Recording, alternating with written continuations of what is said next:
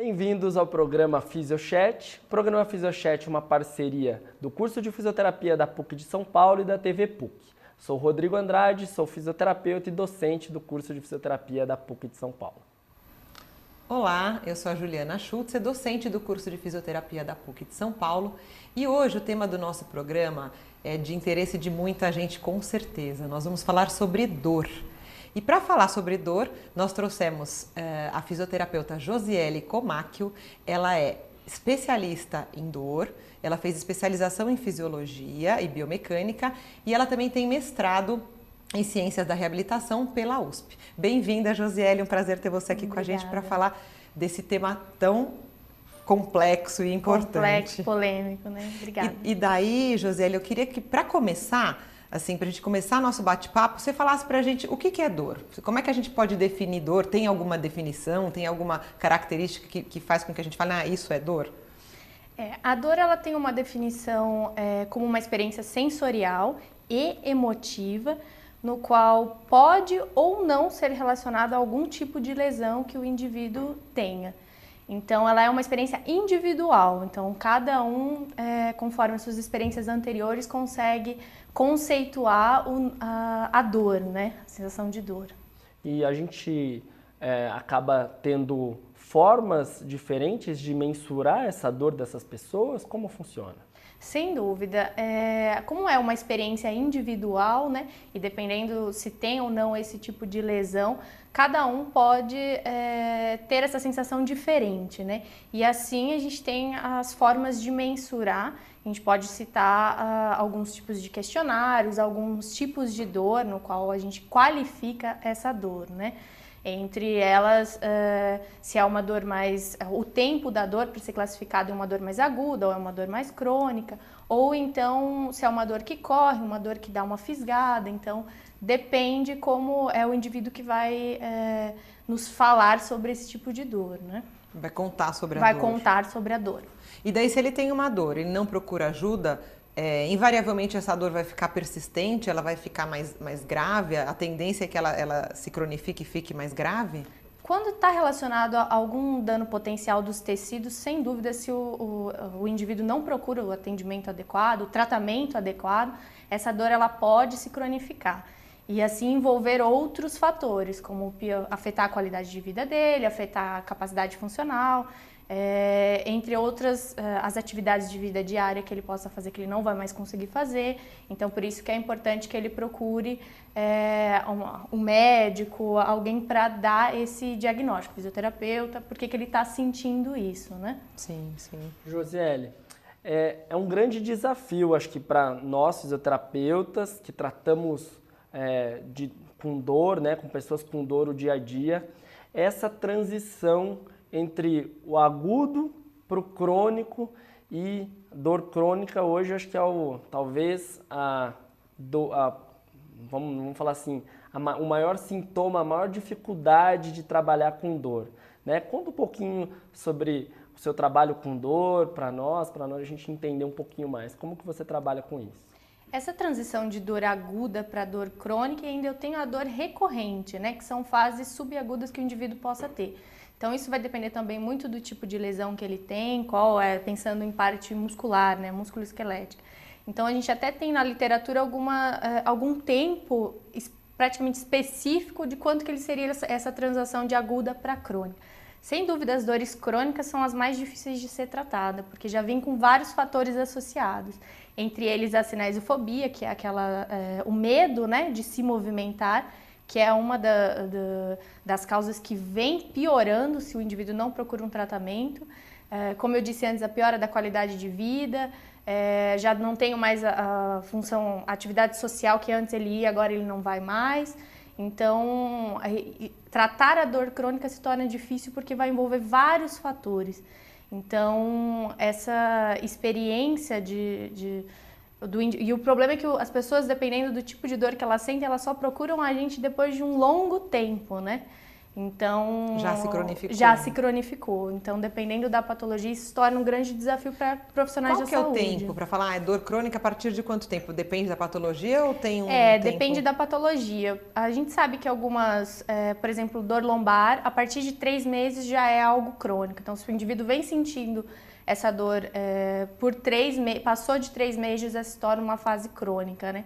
Agora, por exemplo, é, as dores de tendinite, dores de de problemas mais articulares, aí podem ser até três semanas, depois de três semanas já se tornar crônico. Então vai depender do, do tipo de lesão que ele venha a ter, né? Uh, tipo e a recorrente que, que, você falou, a recorrente é... A recorrente se torna, a gente chama de dor é, subaguda, né? No qual ele tem a dor por um longo período é, e tem picos dessa dor. Então, é, semanas ela está doendo mais, de repente ela diminui. Então, Mas nunca também, melhora totalmente? Nunca melhora totalmente, por isso que chama dores recorrentes, né? Ele dá uma estabilizada, como se tivesse recuperado, melhorado, e de repente, do nada, ele volta a sentir dor, né? Então, é isso que a gente chama de dores subagudas, dores recorrentes, né? Essa divisão. Acho que eu vou voltar num assunto que é um pouco polêmico, um pouco novo, acho que para a fisioterapia, acho que até para as pessoas de casa, esse termo que você falou, cinesiofobia, né? Medo de se movimentar porque a gente no dia a dia a gente é acostumado a falar assim, olha, não pode abaixar desse jeito que você vai ter dor. A gente é meio engolido por algumas por algumas frases aí no dia a dia. Até alguns ditados populares. Isso, né? isso. É, vamos falar um pouquinho mais sobre isso. A gente queria entender um pouco mais o que, que é esse termo e quão grave isso pode implicar nessas pessoas com dor crônica. É, a cinesiofobia é o medo que o indivíduo é, adere ao se movimentar devido à dor. Então, a grande. É, o prejudicial disso é que ele deixa de fazer várias atividades, assim acontece de piorar os outros fatores.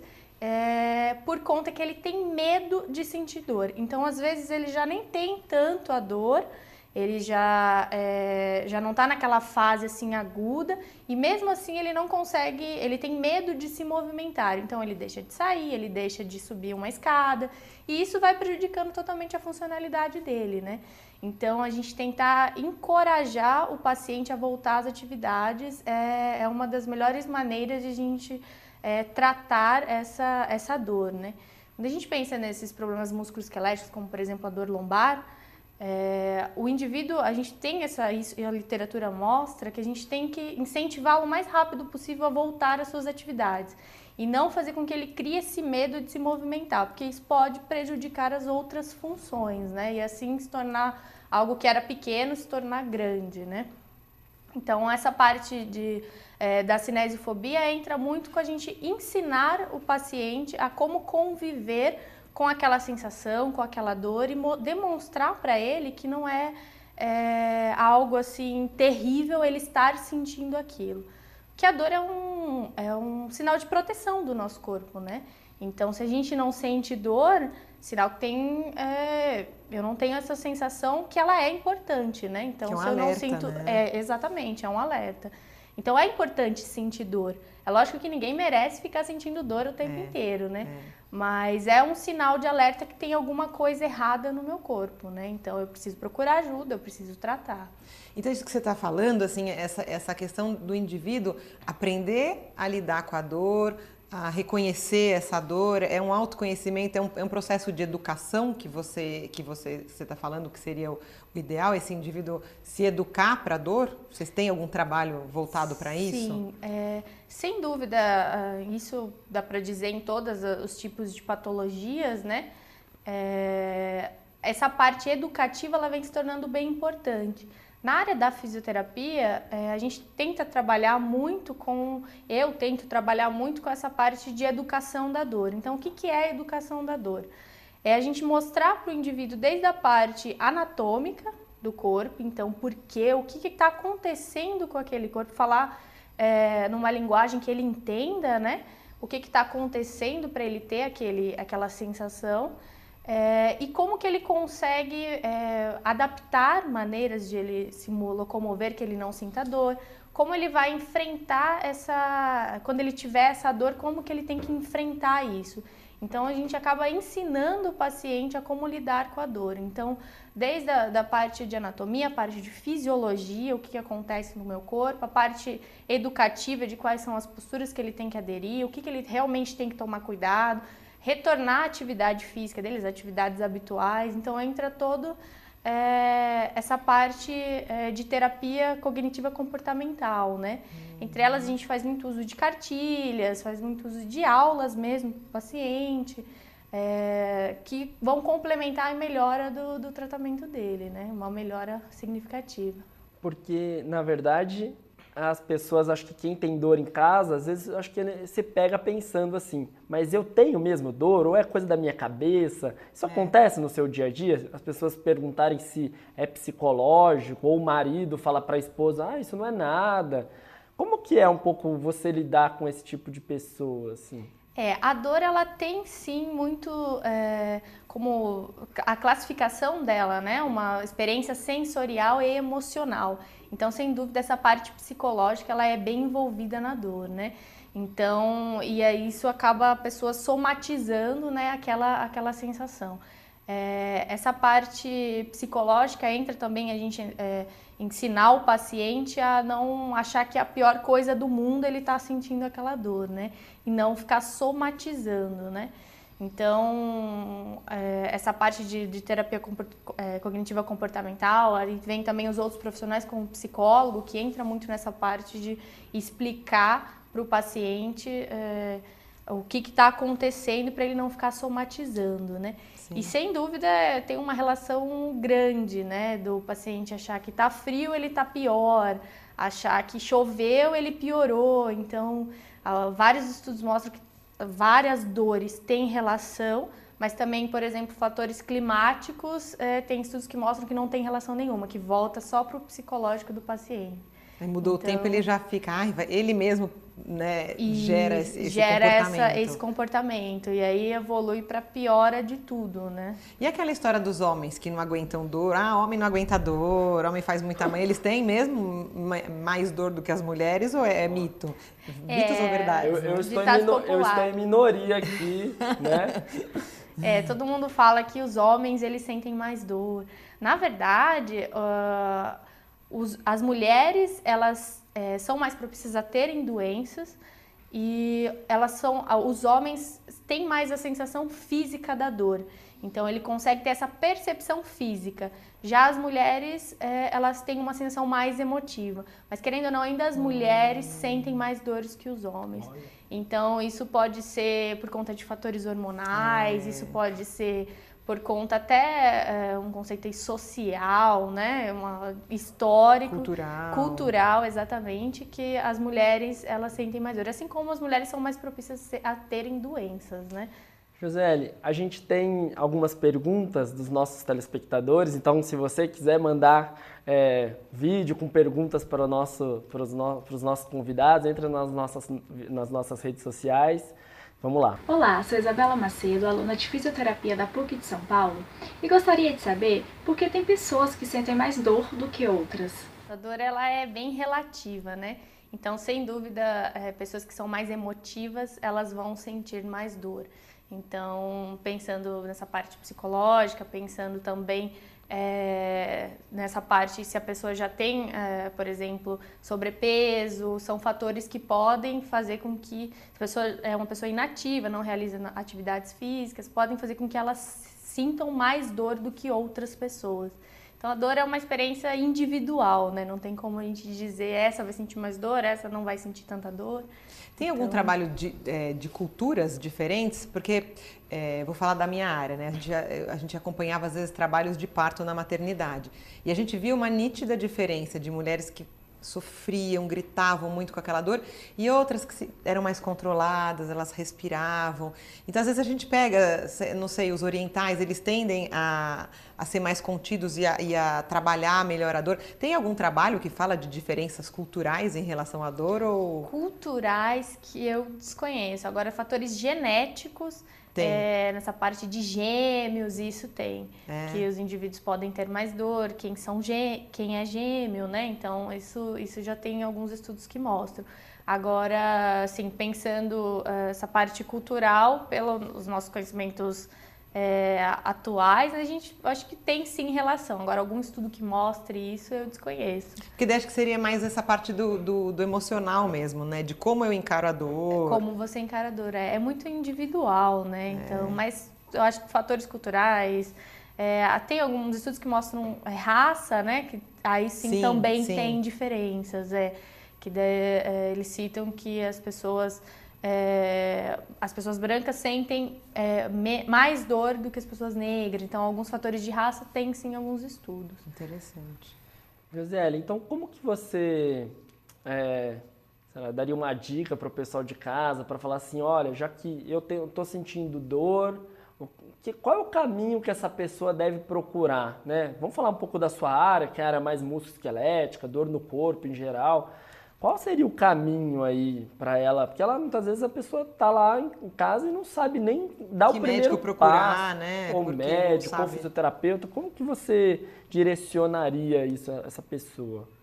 É, o primeiro de tudo a gente aconselha a procurar um bom profissional da saúde que consiga dar esse diagnóstico e ela comece, essa pessoa comece a entender o seu corpo. Então, é, começar a observar o que ela faz que dói, por que está doendo, se ela tem alguma relação, se tem algum histórico de doença, se ela fez alguma atividade que sente que está doendo. E assim, consequentemente, quando ela vai procurar o profissional da saúde, um profissional é, adequado, né, ele vai conseguir mensurar essa dor através da, de infinitas formas de, de mensuração dessa dor para desenvolver uma ajuda e tratar essa, esse problema, né? E o que a gente aconselha é a pessoa não é, ficar parada, não é, acabar com as suas é, totalmente as suas atividades por conta daquela sensação. Então tentar levar uma vida normal, é, sem dúvida procurar ajuda, mas tentar levar uma vida normal, não se isolar completamente, não ficar é, parada completamente para ver se melhora aquela dor, né? Repouso, então, não é o tratamento ideal. Repouso né? não é o tratamento adequado. E tem, por exemplo, alguma, porque a gente estava falando que tem tipos de dor, né? Então, às vezes a pessoa ela pode, ela tem medo, ela vai criando medo daquela, até a cinesiofobia, tudo, ela uhum. para de uhum. fazer determinado movimento porque ela acha que aquele movimento pode desencadear aquela dor que uma vez fez ela ficar uh, sem poder trabalhar, uhum. sei lá. Uhum.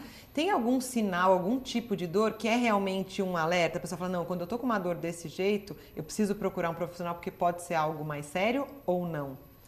É, pelas classificações de dor, a gente consegue ligar algumas coisas, né? Como as dores é, geralmente enfisgada, dores é, muito relacionadas a músculos, as dores é, irradiantes, muito relacionadas a nervos. nervos que ela tenha é, ah, algum movimento muito brusco que ela faz que não consiga fazer, então isso já se torna uma coisa bem preocupante, né? Essas, principalmente as dores irradiadas, no qual pensando em coluna, por exemplo, tá. podem estar comprometendo aquele o, o disco intervertebral, né? Tá. Então, dependendo desses tipos de dores, dessas classificações, é realmente importante que ela procure ajuda o mais rápido possível. Importante, então, ela conseguir, o profissional da saúde conseguir diferir o que é uma coisa muito grave mesmo, é. né? Exato. Do que é uma dor, uma, um, algo mais crônico, algo que o tem que ela a ver... possa estar somatizando, né? Somatizando, né? porque isso eu, eu, imagino que seja o grande desafio do profissional da saúde. saber, saber separar essas que a gente chama as bandeiras vermelhas das. Pensa, é, exatamente. Pensando na coluna, por exemplo, a gente tem essa classificação de bandeiras, né? Então, é, excluir esses fatores é, graves, como até fatores externos, como é, o que ela possa ter vômitos, tonturas, Sim. tudo isso, né? Possam ser gerando doenças graves, né? Esses sintomas que possa gerar doenças graves. Então é importante realmente observar isso, ela entender e começar a compreender, ter essa consciência corporal do que está acontecendo, será que é grave, será que não é. Tá. Tem mais pergunta, né? Vamos lá? Vamos lá? Oi, meu nome é Marina, eu sou aluna de fisioterapia da PUC São Paulo e eu queria saber é, o quanto que fatores psicológicos podem influenciar na dor. E aí, além disso, se tratamentos que são apenas baseados em aspectos psicológicos conseguem melhorar essa dor. Por exemplo, uma dor lombar, se só tratando a parte psicológica a dor melhora. Obrigada. Sem dúvida, os fatores emocionais estão bem relacionados, né? Como é, eu comentei antes, é. E só hoje a gente fala muito da terapia cognitivo comportamental dessa parte de educação da dor, mas é, vários estudos mostram também que só isso não vai resolver. Realmente eu tenho que ter é, a parte de exercícios, eu tenho que ter a parte toda de, de recuperação, né? Então, fases de analgesia, todo um tratamento é, específico para aquele paciente, né? Então, que envolva essa parte educativa também, mas só ela sozinha é, por exemplo, na dor lombar, eu tenho os resultados positivos, mas é, é aconselhável que faça o tratamento completo. Então, é, tem que fortalecer? Vai fortalecer. Tem que alongar? Tem que alongar. Então, realmente é uma coisa, é, entra como uma coisa complementar, né? A parte de educação. Muito importante, mas ainda complementar. E dos recursos da fisioterapia, que, que, que para quem não conhece, o que, quais são os mais utilizados? Não sei, acupuntura, você tem alguma experiência com esse tipo de coisa ou outros recursos? Na dor? Para dor, é. é. Hoje a gente tem diversos recursos, né? A acupuntura é muito bem falada para dor, né?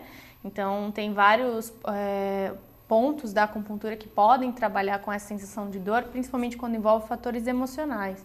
Uhum. É, mas sem dúvida, é, o padrão ouro, a gente pode dizer assim, dos tratamentos é a parte de exercícios, de um bom fortalecimento muscular, de voltar essas atividades normal do indivíduo, né? Então, tá. é, desses recursos que a fisioterapia traz, por exemplo, para as dores na coluna, são os exercícios. Nada vai substituir um bom exercício.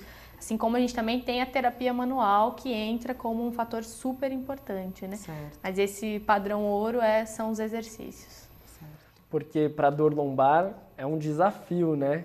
Ainda Sim. na ciência a gente tem é, aumentado o conhecimento sobre o assunto, mas de fato as patologias continuam é, aumentando a cada dia mais e sendo mais incapacitante. É, então, pensando um pouco nesse panorama de hoje que a gente tem na ciência, né? Mais conhecimento, mais consequentemente também mais dores. O que, que você qual seria o caminho aí? O que, que você vê aí no seu dia a dia, na sua, na sua linha de pesquisa, um futuro aí? Por que você acha que está aumentando tanto mais essas incapacidades desses pacientes, dessas pessoas? Ah, sem dúvida, estilo de vida, né? Então, hoje as pessoas, é, por mais que a gente tenha aí é, muitas campanhas de atividade física, muitas campanhas de se cuidar do corpo, o estilo de vida que nós levamos ainda acaba é, piorando tudo, né? Então, é, faz com que as pessoas aumentem essa, as dores. As né? pessoas estão mais sedentárias. As pessoas geral. são mais sedentárias em geral, exato. Então, é, os maus hábitos, né? Então, Sim. tudo isso pode influenciar as pessoas a gerarem, a terem mais dor. E assim como isso envolve toda a parte psicológica que acaba gerando mais e mais doenças. No caso, é a fibromialgia, por exemplo, né? Então, que acomete mais as mulheres e muito relacionado aos fatores psicológicos, né? Então, toda essa piora da qualidade de vida, sem dúvida, pode gerar com que as pessoas tenham mais dores, né? É, o sobrepeso, né? Sobrepeso, os maus hábitos, né? Tudo é, inclui. É. Acho que isso, isso tem muito a relação com a educação também, né? Exato. Que a gente estava falando, essa história da educação para dor. Porque se as pessoas não têm informação, elas acabam, né?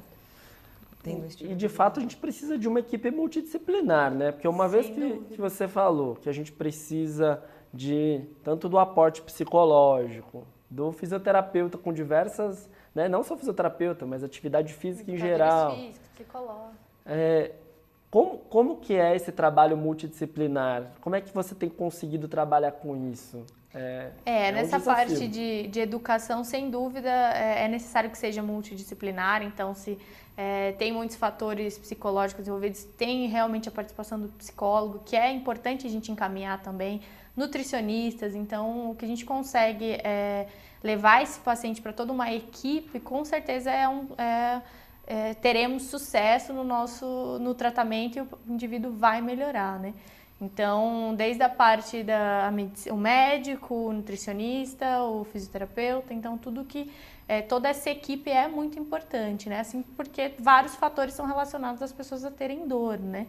Então, se gerou aquele problema, geralmente foi porque teve ou alguma coisa externa que, ela, que aquela pessoa fez sem saber, piorou. Então, o que está causando, o que, que eu posso fazer para melhorar, né? Então, essa equipe, ela é muito importante, tem que trabalhar junto, né?